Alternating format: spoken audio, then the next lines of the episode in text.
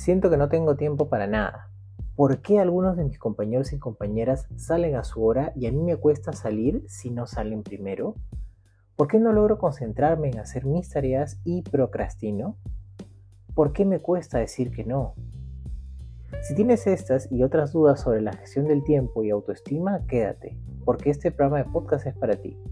Te saluda Rodrigo Alfaro, psicólogo de Snart Acompaña. En este primer audio hablaremos de algunos aspectos importantes y de la psicología en la gestión del tiempo que debes saber. Dentro de la psicología de la gestión del tiempo vamos a entender y comprender algunas palabras clave. Entre estas se encuentran la autoestima, los pensamientos y creencias, los sentimientos, la decisión y la programación de la mente. Tu autoestima viene determinada en gran medida por el modo de usar tu vida y tu tiempo para desarrollar todo tu potencial. En el trabajo, tu autoestima aumenta cuando trabajas de manera eficiente y disminuye cuando no. En tu vida personal, tu autoestima sube cuando logras algo. Por ejemplo, pasas el siguiente ciclo de tus estudios con notas aprobatorias. Por otro lado, tu autoestima disminuye cuando tienes notas desaprobatorias, porque sabes que esto implica que dediques tiempo al curso que desaprobaste. Veámoslo de esta forma. Cuando en un menor tiempo cumples tu objetivo, ¿cómo te sientes?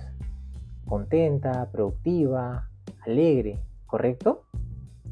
Y por el contrario, cuando nos demanda más tiempo algo, ¿cómo nos sentimos?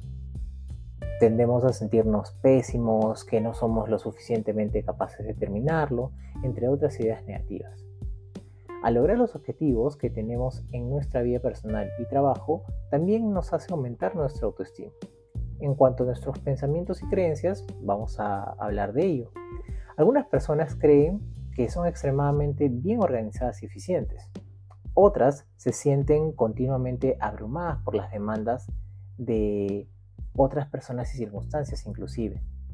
Reflexionemos sobre lo que viene a continuación. En términos psicológicos, cada persona tiene un concepto de sí misma, un programa maestro interno que regula su comportamiento en todas las áreas importantes de la vida. Si no cambias tus creencias acerca de tus niveles personales de eficacia y eficiencia, tu capacidad para administrar tu tiempo tampoco cambiará. Entonces, podemos decir que si yo creo que soy una persona con la capacidad de gestionar mis tiempos de forma adecuada, esto me facilitará el aprendizaje y manejo de esta habilidad. A partir de aquí continuaremos conociendo más de la psicología de la gestión del tiempo en el siguiente audio. Nos vemos allí.